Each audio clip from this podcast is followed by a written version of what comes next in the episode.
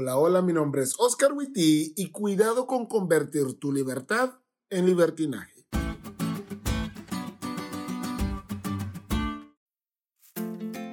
Hace un tiempo atrás conocí a una chica. Ella tenía muchas cualidades buenas. Nació en la iglesia, sus abuelos fueron pastores y a ella le gustaba participar en las actividades eclesiásticas y lo hacía muy bien. Hasta aquí podría ser la historia de cualquiera de ustedes. Sin embargo, empezó a trabajar y accedió a ir en sábado algunas veces. Y ese solo fue el inicio. Siguió comprometiendo principios hasta que una tarde su novio recibe una acusación de que ella estaba saliendo con un hombre casado. ¿Qué rollo, no crees?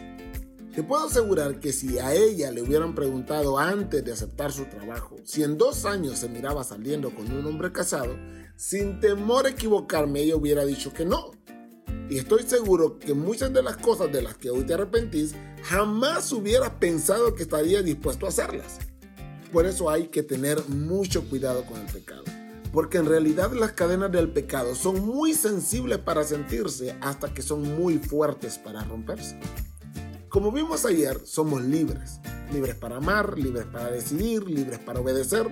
Sin embargo, muchos hemos convertido nuestra libertad en libertinaje tomando decisiones que acaban en nuestra ruina.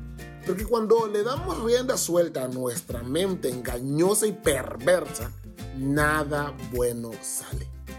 Podrían preguntarle a los antediluvianos, podrían preguntarle a los habitantes de Sodoma y Gomorra, pero en realidad no debemos ir tan atrás en la historia.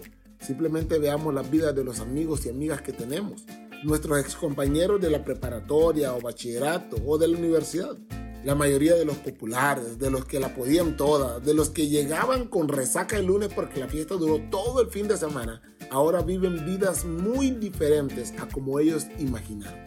Y si les preguntas si ellos se miraban ahí hace 2, 5 o 7 años atrás, seguramente te hubieran dicho que no. Mira, en conclusión, nuestra mente es una mente que va de continuo al mal. Y si al final de cuentas, como le dijo Dios a Samuel, lo único que él mira es mi mente, entonces deseo que al ver la mía, al oír mis pensamientos, Dios pueda sonreír, porque en Él medito de día y de noche. Y te animo de verdad a que ese también sea tu deseo.